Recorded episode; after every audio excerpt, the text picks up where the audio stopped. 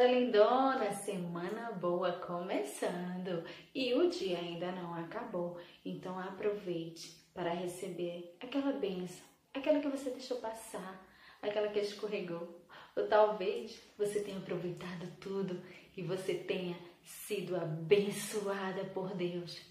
Pela fé, minha amada. É pela fé que você vai desfrutar todo o melhor de Deus no seu dia, na sua semana, no seu mês, no seu ano. É pela fé. É assim que agimos. Pela nossa fé naquele que nos abençoa de forma extraordinária o tempo todo, a todos os momentos. Então vamos lá, ser abençoada? Vamos!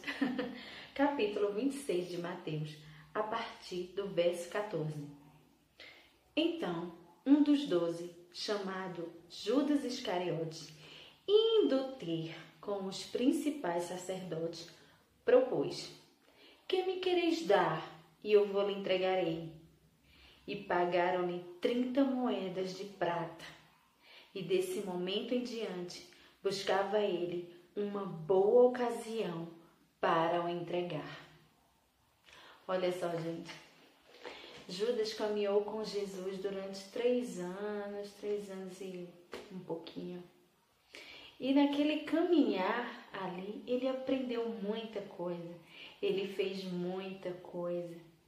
E quantas e quantas oportunidades o Senhor teve de mostrar do seu amor para com os discípulos, com ele com todas as pessoas. Mas o coração de Judas não estava totalmente aberto. Às vezes tem pessoas que caminham conosco e não estão assim totalmente abertas àquilo que fazemos, àquilo que falamos, àquilo que agimos, né? Como agimos. Pessoas que nos amam verdadeiramente, elas vão sempre querer nos ajudar, vão estar ali do nosso lado nos apoiando, vão estar ali querendo também dizer as verdades que nós precisamos ouvir e não simplesmente nos observar e querer tirar proveito da nossa situação. E aí você diz: é, é porque você não conhece A, B ou C que andou comigo, que viveu comigo e que me traiu. Traiu por muito menos de que 30 moedas de prata. Jesus viveu isso na pele, por isso que ele nos entende e sabe muito bem o que é ser traído. Por muito ou por pouco, não importa. O que importa é que houve uma traição. E Judas, eu acho que ele poderia ter traído até por um valor até menos, né? Assim como ele disse, o que quereis me dar? Que eu vou entregá-lo. eu não sei como estava o coração dele naquele momento, mas provavelmente estava um coração fechado, amargurado, apenas de entregar aquele que estava com ele e teve tantas coisas boas para ensiná-lo. Mas acontece.